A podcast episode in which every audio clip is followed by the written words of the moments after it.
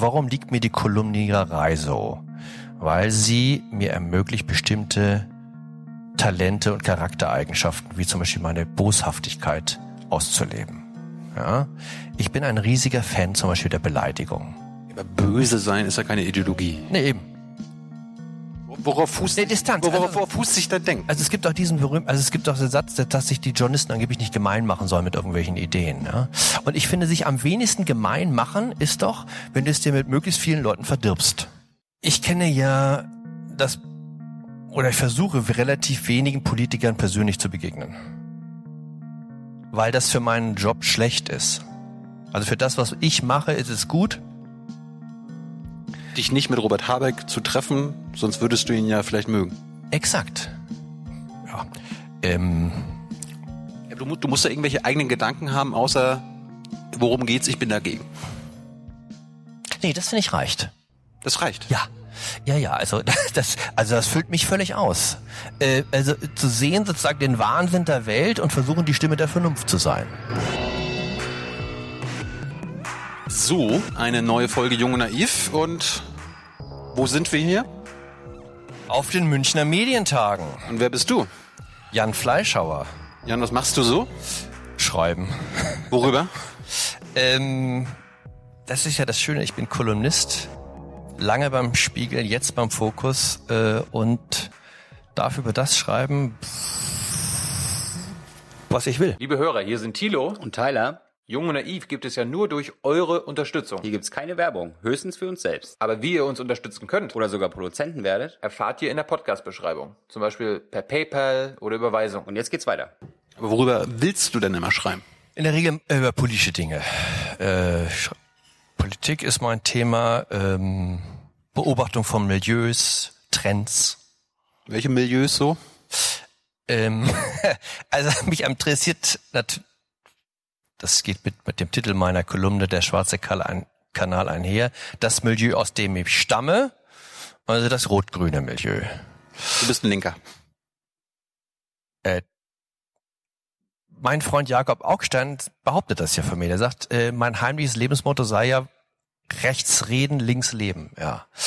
Ähm, ich komme aus, da komme ich her. Also meine Mutter ja gläubige Sozialdemokratin äh, und äh, beim Spiegel lange gewesen, wo ich glaube, wenn die Redaktion wählen könnte, jetzt Robert Habeck mit 80 Prozent Bundeskanzler wäre. So, Beim Fokus, wer wird da Bundeskanzler? habe ich noch nicht so, ich bin da noch nicht so lange, ich bin da seit 1. August, habe noch nicht so richtig ein Gefühl, aber ich wüsste nicht, ob nicht auch Rot-Grün da. Ach, nicht AfD oder so? Nee, das sind wirklich nicht. Dann liest du den Fokus nicht. Also mit AfD haben die nichts am Hut. Also äh, ich glaube, der Gründungsherausgeber ähm, Marquardt, äh, das ist ja nun äh, also FDP pur. Der sitzt ja jetzt auch für die Freien Demokraten im Bayerischen Landtag. Also das dagegen sind die gegen die AfD sind die imprägniert. So, jetzt hast du linke Eltern, du hast auch mal ein Buch geschrieben, dass du dich quasi losgesagt hast. Ähm, warum hast du das gemacht? Das Buch schreiben und mich lossagen. Ja, wenn, warum hast du dich losgesagt? Warum, warum bist du nicht in Anführungsstrichen links geblieben wie deine Eltern? So wie du erzogen wurdest.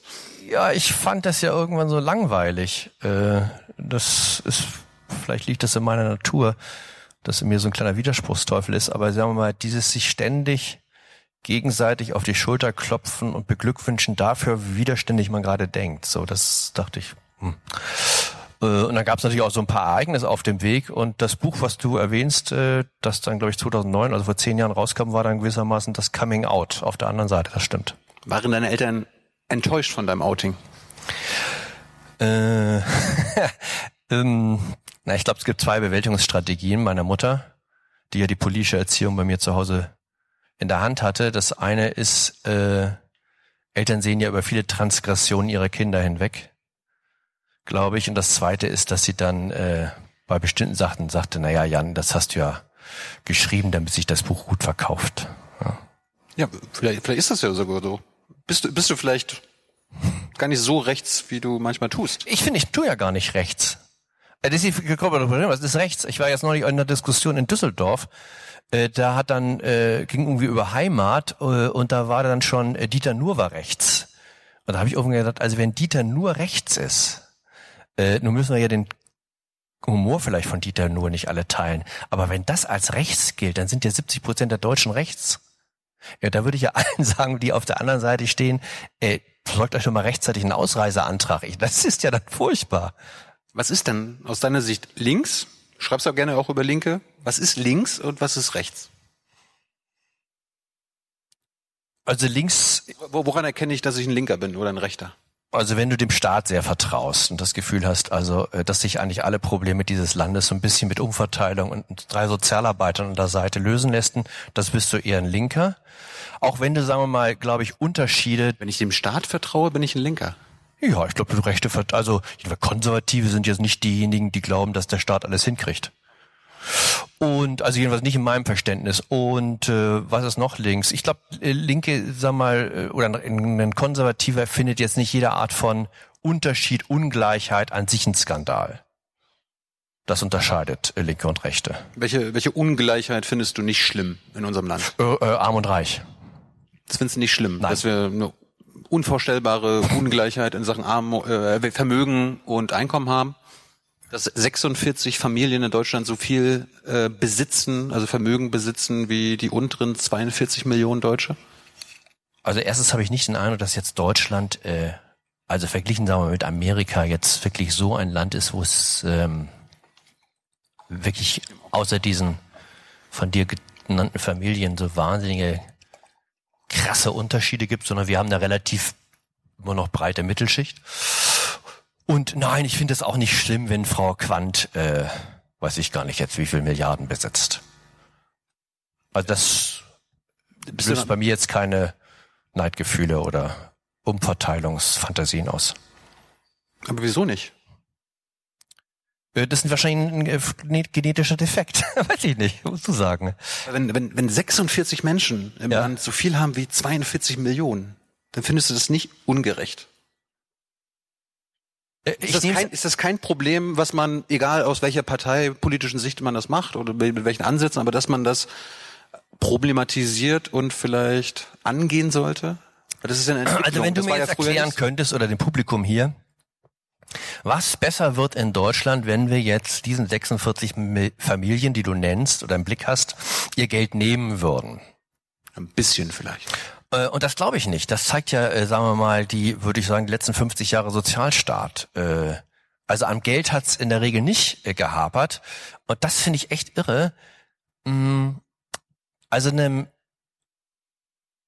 in diesem Fall dem Staat mehr Geld anzuvertrauen, der ja in der Bewältigung einfachste Aufgaben versagt.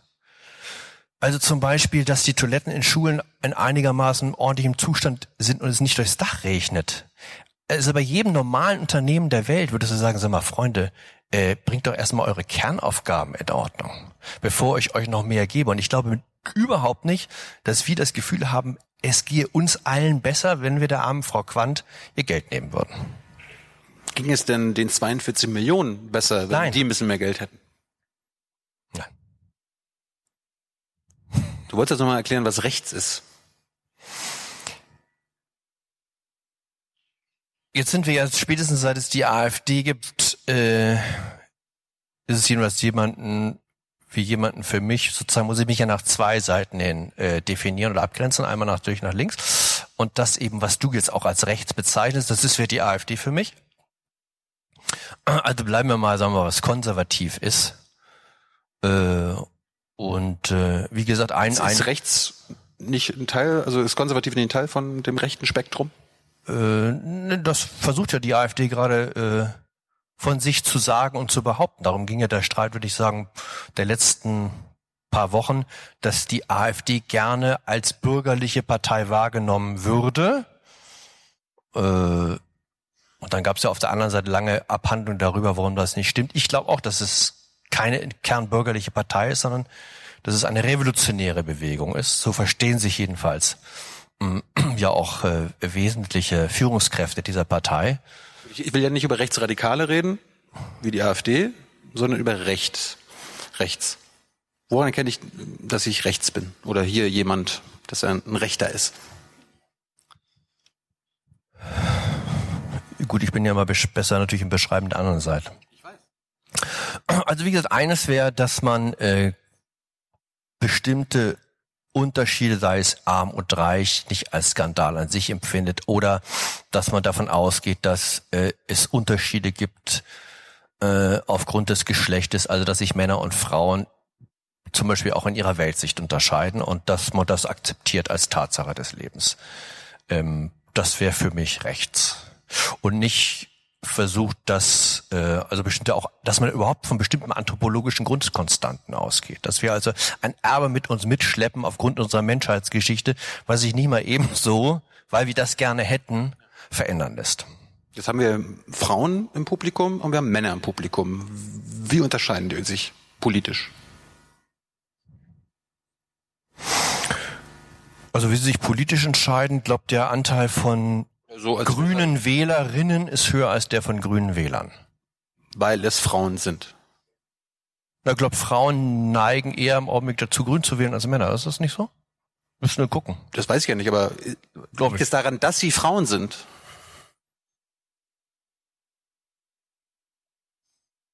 Das ist eine interessante Frage, da müsste ich drüber nachdenken.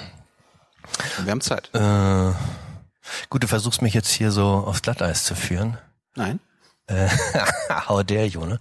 Ähm,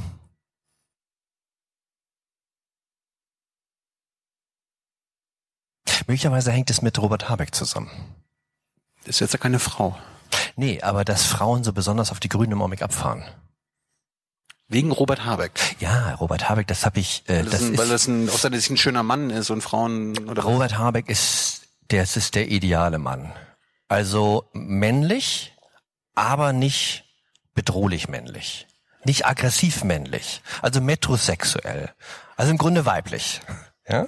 Äh, Das ist Robert Habeck. Äh, Das ist ja wirklich interessant, dass bei jeder Beschreibung von Robert Habeck zum Beispiel ähm, das Aussehen eine Riesenrolle spielt. Äh, ich glaube, es hat auch irgendwann neulich mal eine Kollegin bemerkt an einer, ich weiß gar nicht, wo das war. Also wenn man, ist dann so, ein- so ein Klassiker, wenn man bei Frauen sagt, oder Po- Politikerin, wie sie aussieht, dann gilt das als schlimm sexistisch. Aber kein Robert Habeck-Porträt, das ich kenne, kommt zum Beispiel ohne Beschreibung seiner Haare aus. Die ja immer so ein bisschen aussehen, so verwuschelt, als ob er gerade äh, den Kaffee sich gemacht hat, äh, unordentlich, aber eben dann doch wieder so interessant hingekämmt. Ja? Äh, wie ich überhaupt aus weiblicher Feder noch kein einziges kritisches Robert Habeck-Stück gesehen habe. Neulich hat es geschafft, eine Kollegin das von Zeit Online, glaube ich, Jana Hensel, eine Zugfahrt zu überbringen mit Robert Habeck.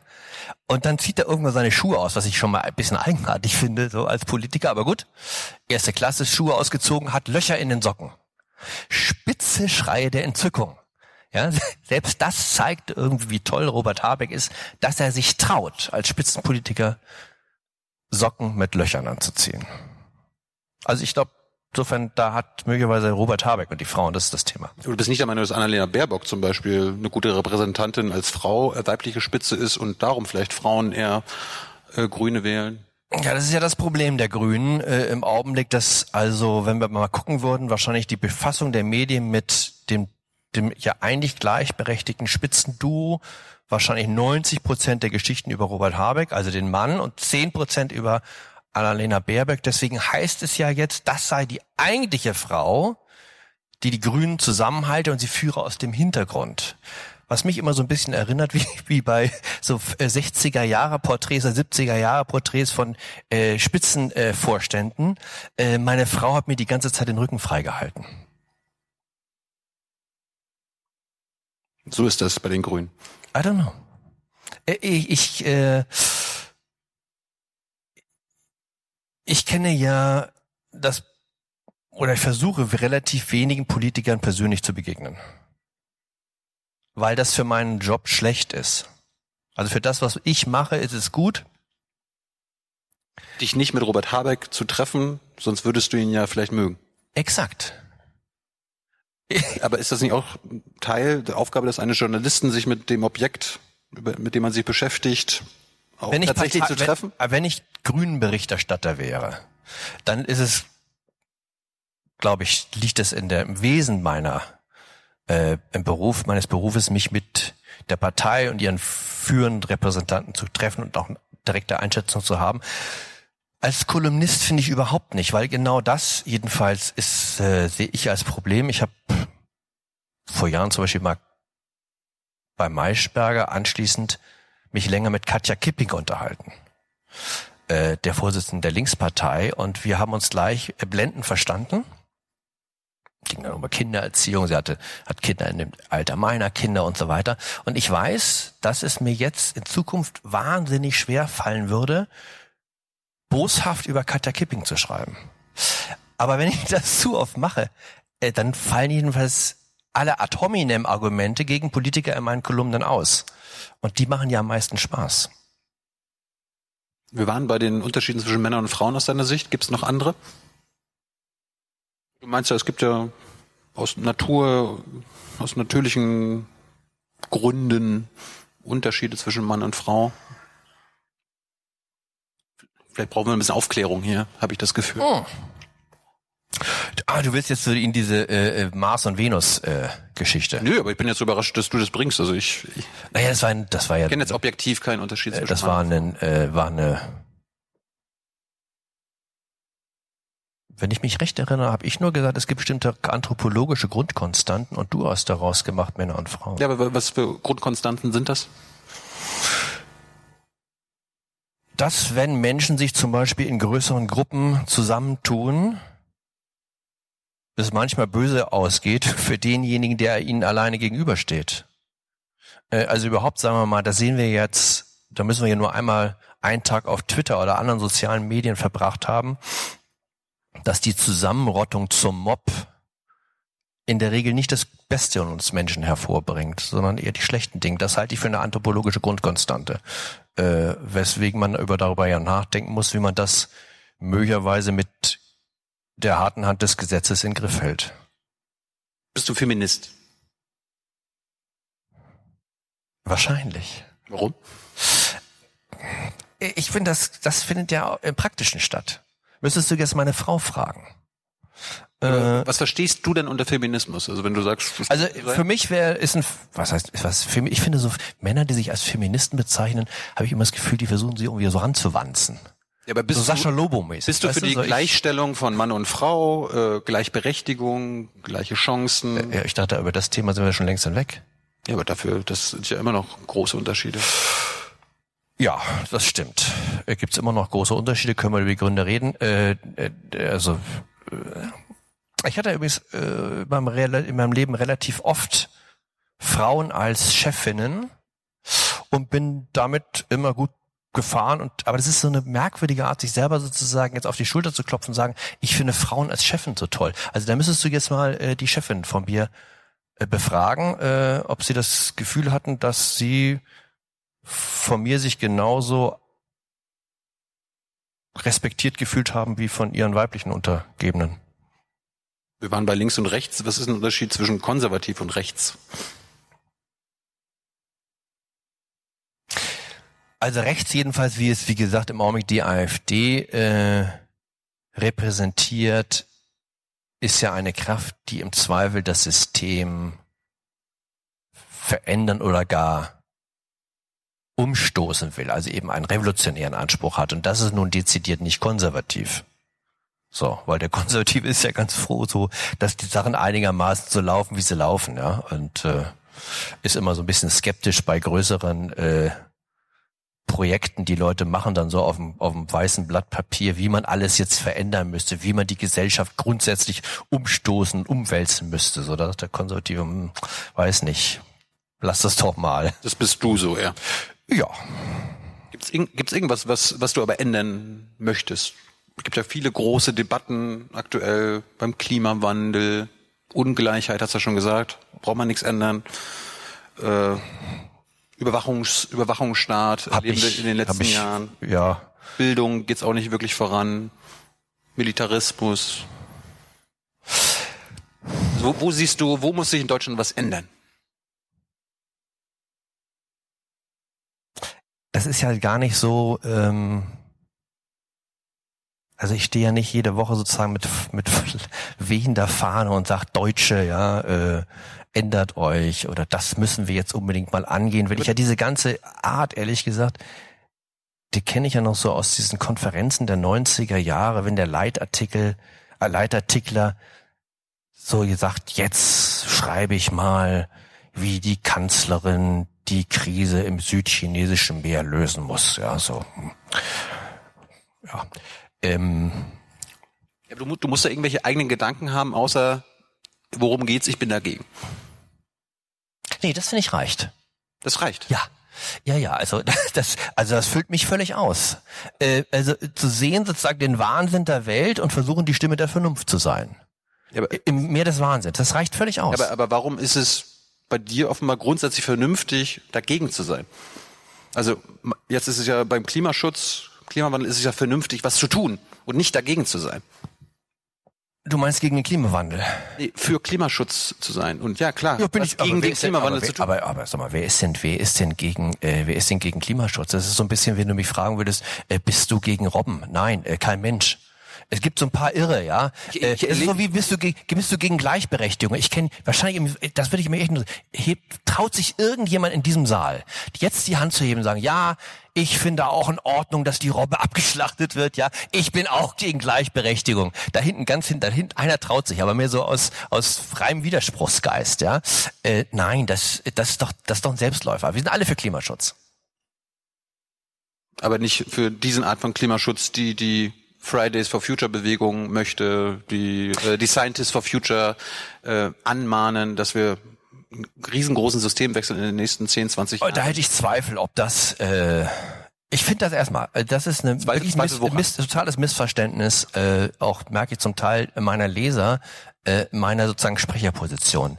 Erstens finde ich das faszinierend, jemanden wie Greta Thunberg, ähm, Extinction Rebellion, super. Ich meine, so wie, wieder eine Endzeitsekte.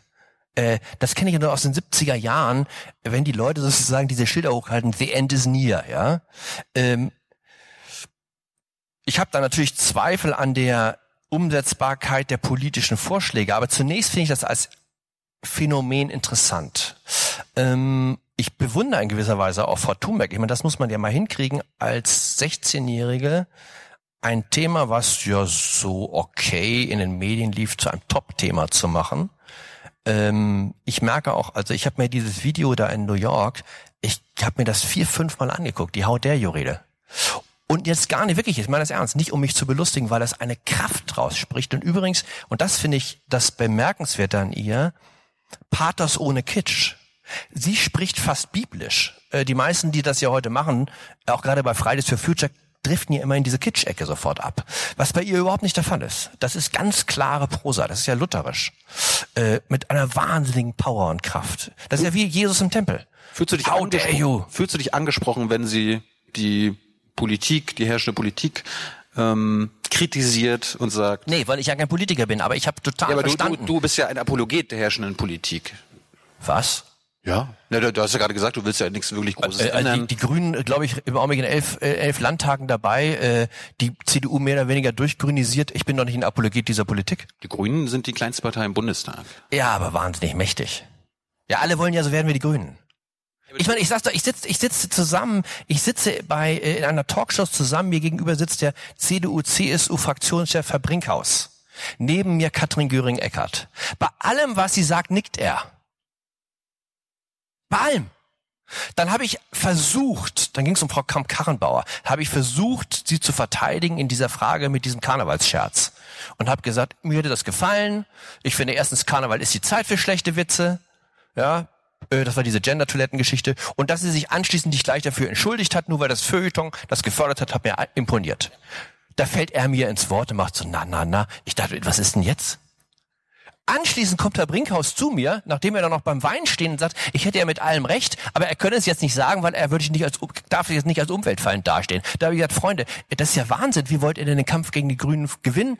Dass nicht 40 oder 50 Prozent morgen in Umfragen sagen, wenn alle sagen, die Grünen haben recht, inklusive der CDU, ist ja ein Wunder. Nee, ich bin nicht der Apologet dieser Politik. Ja, aber du findest jetzt nicht das, was Greta fordert, nämlich einen radikalen Wandel und eine Nein. Abkehr von unserem Nein. äh, Nein, kapitalistischen System, was uns in diese Krise geführt hat. Damit würdest Das- du jetzt nicht konform. Nein, das, damit gehe ich nicht konform. Nein, aber ich habe sie zum Beispiel natürlich verstanden.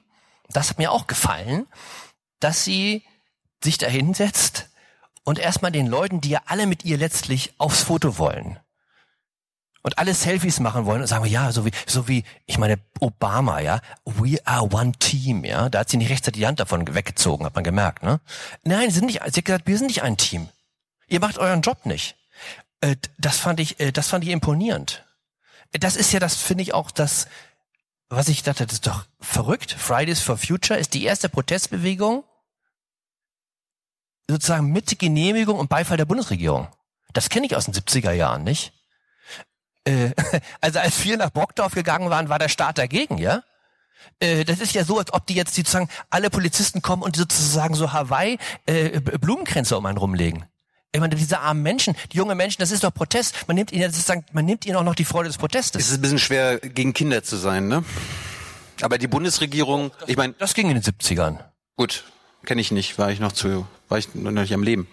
Aber die Bundesregierung, ich meine, ich verfolge sie fast täglich. Äh, die beklatscht oder sagt zwar öffentlich, ja klar, Fridays for Future, ist ja toll, dass sie engagiert wird, aber sie machen nichts. Sie machen aber das Gegenteil von dem, was getan werden müsste. Das findest du gut.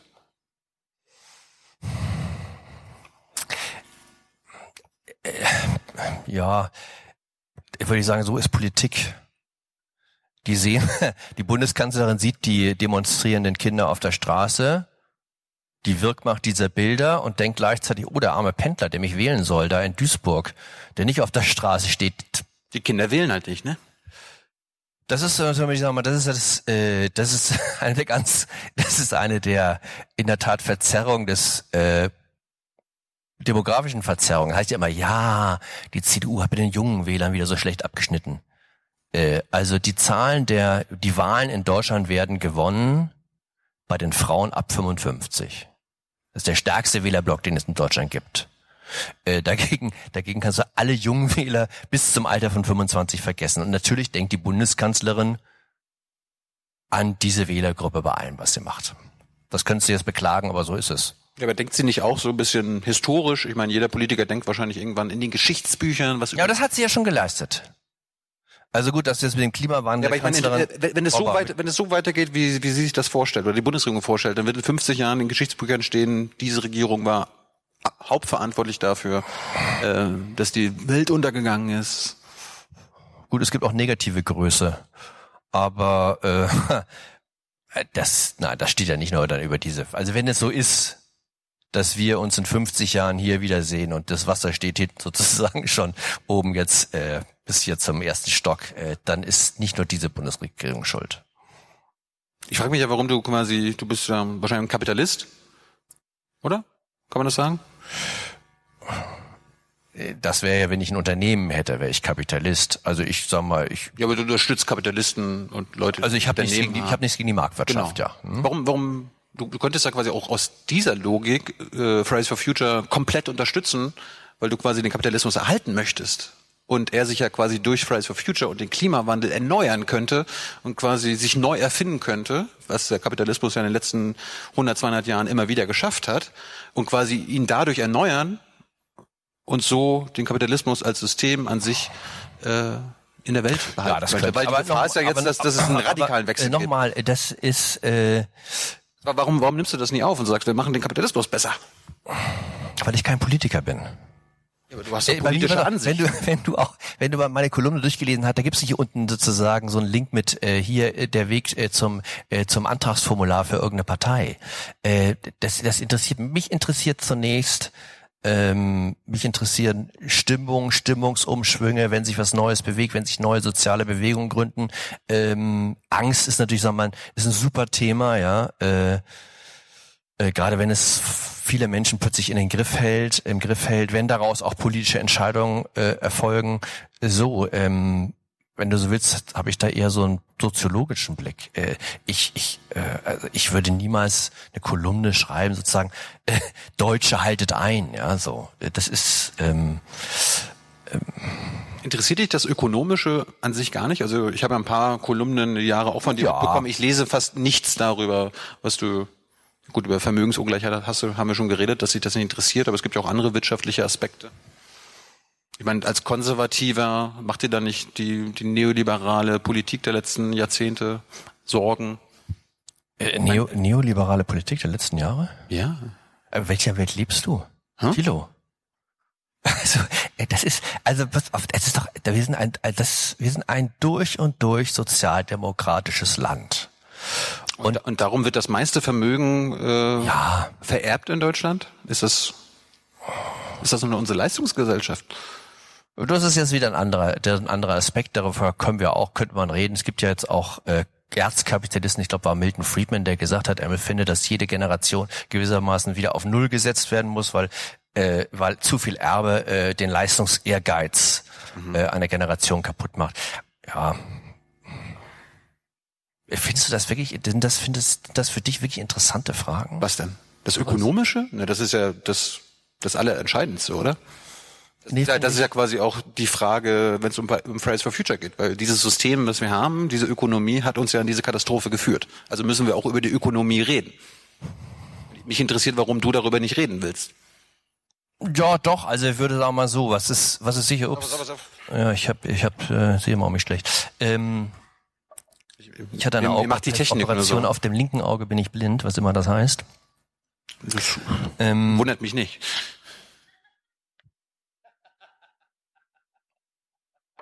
Also natürlich ist, sagen wir mal, bei Fridays for Future, das ist schon, äh, das ist, finde ich, ein, das ist ein interessanter Punkt. Mm, Inwieweit ist das eine relativ elitäre Veranstaltung? Äh, Hat sie überhaupt eine Verankerung im weiteren Sinne in der, in der Gesellschaft? Äh, daran kann man ja Zweifel haben. Und was heißt, heißt das, was vorgeschlagen wird, dann in der Konsequenz für sehr viele Leute, sagen wir mal, für die die Option, ob sie, wenn sie in der Innenstadt wohnen, jetzt von ihrem eigenen Auto auf Drive Now umsteigen oder nicht, nicht eine wirkliche Lebensoption ist. So. Und dieser, ich glaube, diese Art von äh, sozialer Frage wird auch nochmal, ähm, die wird größer werden. So, das ist schon so. Also, sag mal, äh, der Pendler, äh, über den Pendler, das haben wir ja schon in dieser Dieselfrage oder dieser Diesel-Skandalisierung gesehen, über den wird ja dann relativ leichtfertig so ein bisschen hinweggegangen. Dann sagt man, nee, komm, dann nimm doch jetzt nächstens mal die, nimm doch mal die U-Bahn, äh, die, die fährt dann halt da zum Teil nicht, wo er wohnt. So, wie ja überhaupt, sagen wir mal, interessant ist, finde ich, dass die Linke bestimmte, gerade weil du jetzt so immer auf dem Ökonomischen rumhackst, letztlich die komplett ökonomischen Fragen ja alle außer Acht gelassen hat. Also wenn du heute an eine Universität gehst, ähm, wo es ja um die Abbildung von Vielfalt gehen sollte, und das steht ja auf allen Plakaten drauf, da geht es um Vielfalt, sagen wir mal, sexuelle Orientierung, ethnischer Herkunft, also aus welchem Land du kommst oder wo deine Eltern herkommen. Das ist wahnsinnig wichtig in Uniseminaren, während ob du aus der Arbeiterschicht kommst oder von ganz unten oder nicht, gar keine Rolle mehr spielt in Diskussionen. Äh, Gab es neulich einen längeren Aufsatz von zwei Humboldt-Universitätsprofessoren in der FAZ, dass sie wirklich erstaunt sind in den Seminaren, dass da faktisch überhaupt niemand mehr sitzt, der von unten kommt, weil es diese Kategorie von unten gar nicht mehr gibt Beklagst- und auch gar nicht mehr thematisiert wird. Beklagst du gerade den Klassismus in unserem Land? Nein, aber ich finde es interessant, dass die Linke, weil sie sich, sagen wir mal, in diese Identitätspolitik so verstrickt hat, diese für sie ja Kernfrage, die es ja was lange war, gar nicht mehr beachtet. Und ich glaube, dass das eine der Erklärungen ist, warum sie zum Teil jedenfalls auch solche wahnsinnigen Schwierigkeiten an der Wahlurne hat. Weil für eine Reihe von Leuten, die jedenfalls bislang links gewählt haben, ist es, ist diese Art von ökonomischer Frage natürlich noch eine Frage. Ähm, und insofern ist vielleicht deine, gerade weil du jetzt immer auf dem Ökonomischen so rumreitest, ist, du hast jeweils andere, andere ökonomische Fragen erkennbar im Blick als ich. Äh, zurück zu deinem Outing. Ähm, war das vielleicht auch eher so eine pubertäre Trotzreaktion auf deine Eltern, weil du dich halt wehren wolltest? Deine Eltern haben sich wahrscheinlich als 68er gegen ihre Eltern gewehrt, äh, wegen der Nazizeit. Du hast dich gegen ihre linke Weltsicht gewehrt. Kommst du irgendwann aus deiner postpubertären Phase raus? Na gut, Ist da das- ist das noch möglich? 40 nochmal gegen die Eltern rebellieren, indem ich sage, jetzt schreibe ich ein Buch, jetzt zeige ich es dir mal so wirklich. Ja, weiß nicht, das wäre jetzt, nein. Außerdem habe ich ja meinen Eltern nichts vorzuwerfen. Also in einem sozialdemokratischen Haushalt in Hamburg aufzuwachsen, wo man ähm, dem Fastfood misstraut und dem äh, Privatfernsehen äh, und das Buch schätzt und das Lesen ist ja nun nicht das Schlechteste. So, ja. Äh, und ähm, nein, wenn du das Buch gelesen hättest, siehst du ja auch, das ist, äh, ist ja heiter im Tonfall. mm, Und meine Eltern, meine Mutter spielt dort, weil ich ja vorher in Amerika lange war und mir angeguckt habe, wie dort Amerikaner Sachbücher schreiben, spielt das gewissermaßen, weil das auch anekdotisches Material liefert, äh, eine Rolle. Äh, aber es geht natürlich insgesamt wenn man um die Beschreibung eines Milieus, dass da, wo ich lebe, und du ja auch, das heißt in der Medienwelt, in der Kultur und an den Universitäten natürlich seit 20, 30 Jahren hegemonial ist. Also nicht in der deutschen Wirtschaft, Gottlob. Würde ich sagen, da leben, wählen noch nicht alle Vorstände jetzt grün. Vielleicht ihre Frauen. Ja, sozusagen Ablasshandel treiben für ihre CEOs, CEO-Ehemänner, äh, äh, Ehemänner, ne? Aber ähm, das zeigen ja uns auch alle Umfragen, dass jedenfalls in der Medienwelt, sagen wir, ist Rot-Grün und tief verankert. Aber jetzt meinst du SPD und Grün.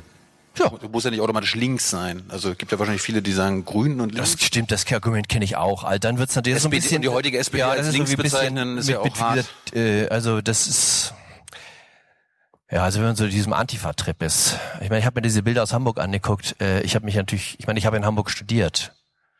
Ah, hab ich gedacht, oh Freunde, echt, das ist euch alles, was euch zum Thema Antifaschismus einfällt. Äh, Lucke, Lucke Vorst Vorstellung äh, boykottieren so. Selbst die Antifa ist auf den Hut gekommen, wie du siehst. Bist du Antifaschist? Das sind wir ja auch alle. Äh, hier, wer ist nicht Antifaschist? Da, das traut sich zum Beispiel keiner mehr. Ja, das traut sich keiner. Und dann hast du was gegen die Antifa. Ich finde diese Antifa-Kostümierung so lächerlich. Also sich meinen, wenn man sich jetzt einen schwarzen Hoodie überzieht, ja, und jetzt also laut Nazi Nazi ruft, dass man dann irgendwas sich das so wie ich meine, das ist ja eine Beobachtung, dass die Zahl der Antifaschisten in Deutschland steigt mit Abstand zum Dritten Reich. Ja, der Deutsche liebt den Widerstand, je gefahrloser so er ist. Äh, Und das gilt natürlich hier auch. Und das sind jetzt irgendwelche Bürgerkinder aus Eppendorf, die sich Hoodies anziehen und Nazi, Nazi rufen. Gut, ab, abseits von dem, was sie rufen und was sie, äh, wie sie sich kleiden, du unterstützt deren politische Haltung, Kampf gegen Faschisten, gegen Höcke, gegen AfD. Also ich finde schon diese natürlich äh, inflationäre Verwendung des Begriffs Nazi äh, relativ problematisch, Ja, ich weil das auch auf Höcke habe ich jetzt bezogen. Das ist, glaube ich, Ja, das kann man sagen. ja, das kann man Das ist gerechts, gerichtsfest, dass man nicht aber auch, das ist ja viel, also Höcke ist ja viel, das, ich finde, das, finde das, das Freakhafte an Herrn Höcke gar nicht, wird dem gar nicht gerecht. Nazi. Nazi ist viel zu ernsthaft. Ich meine, jemand, der sich verschreibt der Goebbels-Imitation. Das ist ja, da, das bewundere ich schon wieder. Äh, also sich auf Marktplätze zu stellen und offenbar jeden Abend Leni Riefenstahl geguckt zu haben. Triumph des Willens und jetzt mit diesem Sound ja versuchen Deutschland zu erwecken. Deutsche, Thüringer, oh, du denkst ja, hopp- hoppla, das, das, das ist ja eine Karikatur. Ich meine, sich bei, wo war das, bei Anne Will hinzusetzen ins Studio und erstmal die Deutschlandflagge, ja, so auf seinem Stuhl zu drapieren. Dummerweise falsch rum, es war Belgien. Ja, hat ihm keiner gesagt, ja. So, das ist, das finde ich so, das ist wie so ein seltener Käfer. Ähm, das ist ja, glaube ich, so und so das Problem der AfD. Die hat viel zu viele Leute an ihrer Spitze, die die Menschen als Freaks empfinden. Deswegen wird es Gottlob ja über 15 Prozent auch nicht hinausgehen. Meinst du, dass Höcke dich gerne liest? Nein, das ist, äh, ich glaube, dass du als Partei, wenn du jedenfalls Macht in Deutschland erreichen willst, dass du in gewisser Weise Leute brauchst, die die Leute, mit denen sie irgendwie connecten können, den sie normal finden. Und die letzte, die die relativ normal gefunden haben, das Fernsehpublikum, war Frauke Petri. Äh, Und alles, was danach kommt, ich meine, alles Weidel.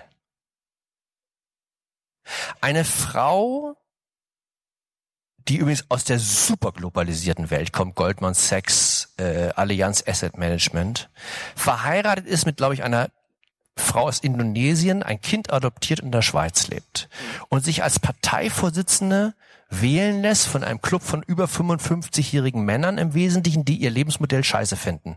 Welches Selbstbestrafungsprogramm ist das?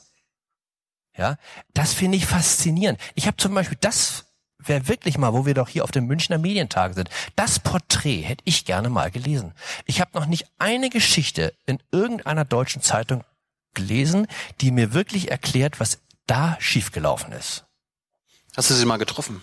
Bei Ja. Sechs Geburtstag oder so? Äh, nee, da war, äh, da wer war denn da? Da war die äh, Frau Steinbach war natürlich da. Und Aufrechte Identitäre, Frau. Äh, ja, gab's gewaltbereite. Neonazis. Ja. Du hast es verteidigt, dass du da bei der Ja, sicher. Geburtstagsfeier warst. Ja. Ist dein Freund. Aber wo, wo, wo hört für dich Freundschaft auf? Also ich war auch schon auf Geburtstagsfeiern, äh, auf denen äh, verurteilte RAF-Terroristen rumsaßen.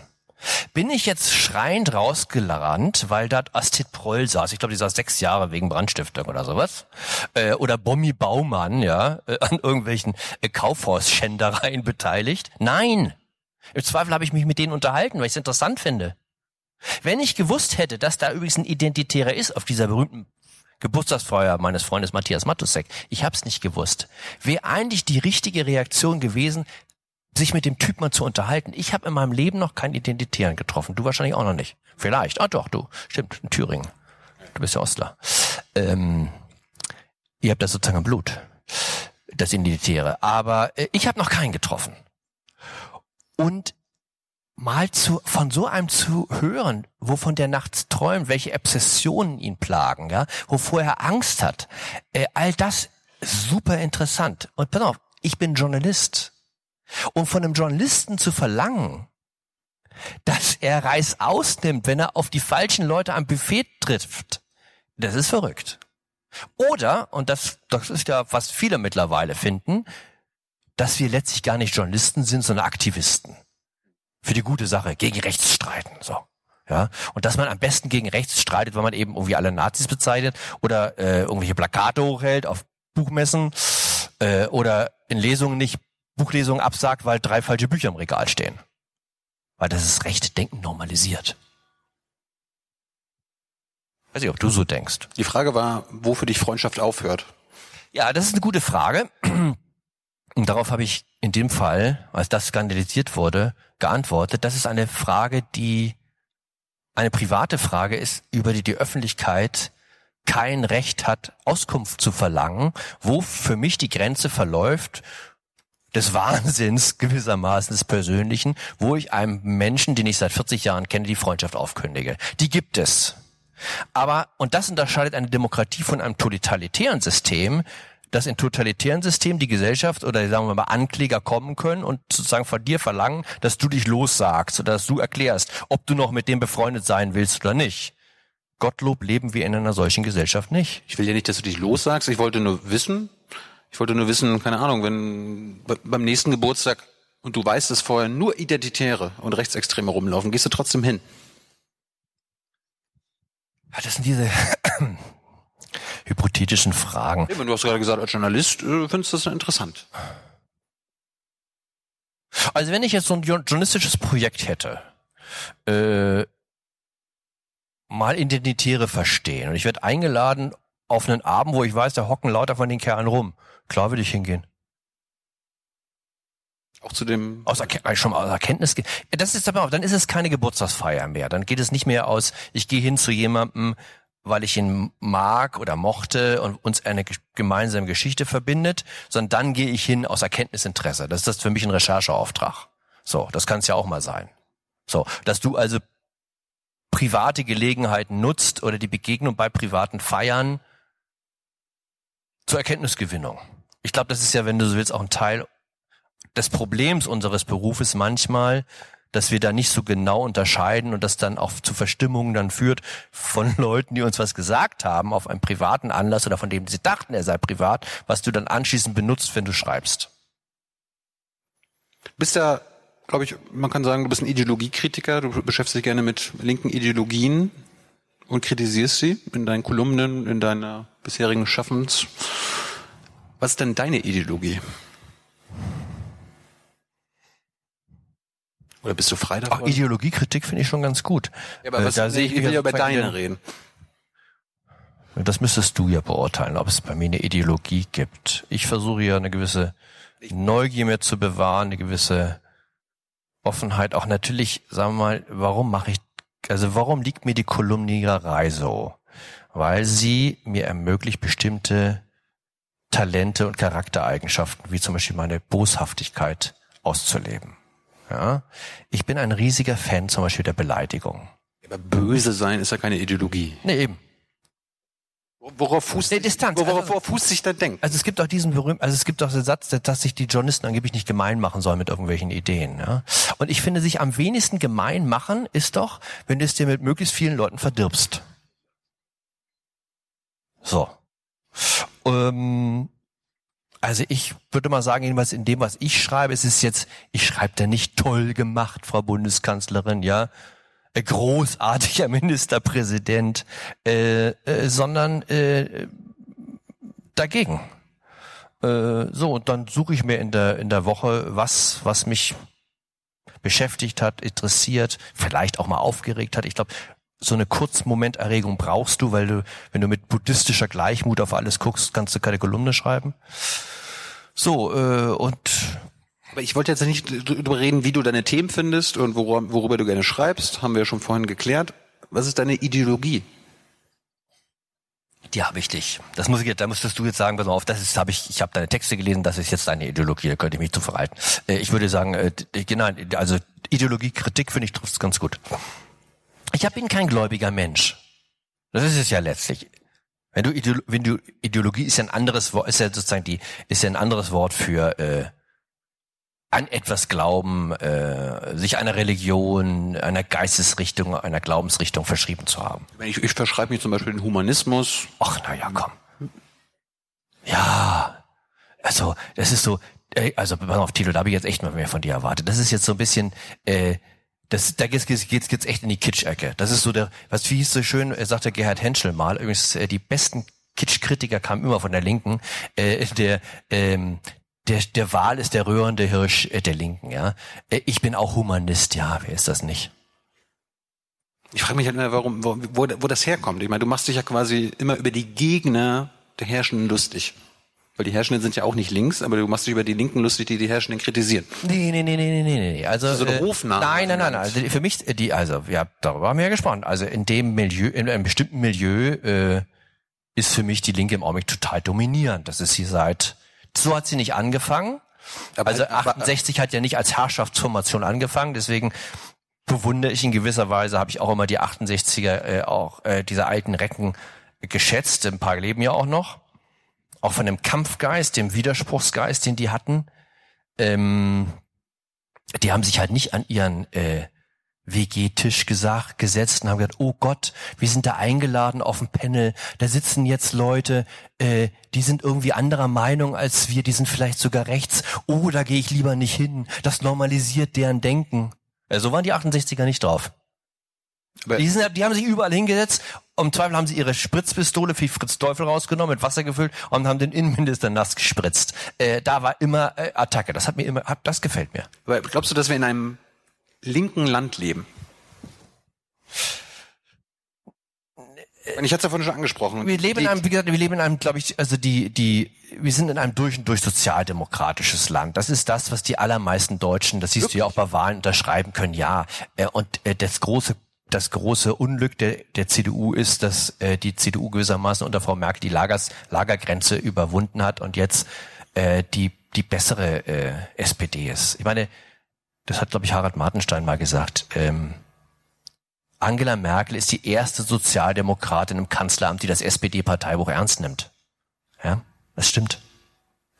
Äh, so, äh, und da bleibt halt für die Original-SPDs und Herrn Schulz und wie sie alle heißen nicht so nicht mehr übrig. Aber wenn du es zusammenrechnest, bist du über 50 Prozent. Aber ich meine, ich habe es ja vorhin schon gesagt, wir leben in einem Land, wo die Vermögensungleichheit so krass ist wie noch nie zuvor. Äh, die Einkommensungleichheit. Wir haben einen massiven Überwachungsstaat die letzten 10, 15 Jahre. installiert und ausgebaut. Der Klimaschutz äh, ist praktisch äh, sowas, was sich Konzerne Ja, aber das ist ja alles mit sozialdemokratischem Denken vereinbar. Also das, pass auf, du bist jetzt, äh, du Ah. kommst jetzt von der sozusagen Linkspartei, das kenne ich von Jakob Augstein. Das ist jetzt sozusagen Linkspartei-Ecke. Aus Sicht der Linkspartei reicht das alles nicht. Ähm, aber für so einen gestandenen Sozialdemokraten, klar. Der fürchtet sich auch nicht vom Unter Überwachungsstaat. Die meisten, die meisten SPD-Wähler haben kein Problem damit, dass unsere U-Bahnhöfe Kameras installiert haben. Im Zweifel sagen die noch mehr davon. Hey Leute, Jung und Naiv gibt es ja nur durch eure Unterstützung. Ihr könnt uns per PayPal unterstützen oder per Banküberweisung, wie ihr wollt. Ab 20 Euro werdet ihr Produzenten im Abspann einer jeden Folge und einer jeden Regierungspressekonferenz. Danke vorab. zum Schluss, äh, was, äh, was schätzt du an den Linken, die du gerne kritisierst? Also wo, wo, womit haben sie aktuell recht? Also wo bist du nicht dagegen? Du bist ja immer grundsätzlich dagegen. Wogegen kannst du nicht sein? Na, ich habe es ja versucht, am Beispiel von Greta Thunberg zu sagen. Also äh, Ja, ich finde ja, alle ja, Leute gut, die versuchen, was auf die Beine zu stellen. Äh, mal ganz unabhängig davon, wie ich das persönlich finde. Überhaupt mal was, also ein Thema sich zu greifen und zu sagen, damit will ich jetzt vorkommen. Ich will, dass das Thema vorkommt. Ich halte das für bedeutsam. So, äh, das hat sich äh, also aus seinen kleinen vier Wänden zu begeben, Gleichgesinnte zu suchen, sich zu organisieren. Das finde ich erstmal richtig. aber hatten wir ja Das schon. ist Politik. Ja, aber worüber würdest du in deiner Kolumne nie schreiben, dass du dagegen bist? Gibt es für dich eine Grenze? Oder irgendwie eine rote Linie oder wo du sagst, da, da, dagegen könnte ich nie, ne- nie und nimmer sein. Na gut, ich habe zwei, äh, hab zwei, wenn du so willst, moralische Geländer. Das eine ist, ich würde nie schreiben über Leute, von denen ich das Gefühl habe, die sind eh schon am Boden. Ähm, ich muss nicht den 51. Kommentar jetzt schreiben, dann weiß ich äh, darüber, wie der Bundespräsident jetzt ganz schlimm gefehlt hat, ja, wenn es 50 andere es schon gemacht haben. Und das Zweite ist, ich halte mich ja äh, an einen Satz von äh, Harald Schmidt, versuche es jedenfalls, äh, keine Witze über Leute, die weniger als 20.000 Euro im Monat verdienen. Äh, ich habe es bei Kevin Kühnert nicht ganz geschafft, das einzuhalten. Aber im Prinzip finde ich das eine richtige Herangehensweise. Du trittst dich nach unten. Genau. Du. Ja. ja pass auf, jetzt bring it on. Jetzt sag mir mal Kolumnen, wo ich über Leute, über die alle schon den Stab gebrochen hatten, auch noch hinkomme und sag, äh, Das ist jetzt gerade Erkenntnis bei mir gewesen, dass Ach so. du offenbar so. nicht nach unten trittst. Das, das können wir ja die nächsten Monate und Jahre mal äh, verfolgen, ob das stimmt. Ja. Gut, ich glaube, wir, wir sind auch schon durch. Und äh, ich bedanke mich bei Jan Fleischhauer. Leider keine Zeit mehr für eure naiven Fragen. Und äh, ja, das war's. Dankeschön.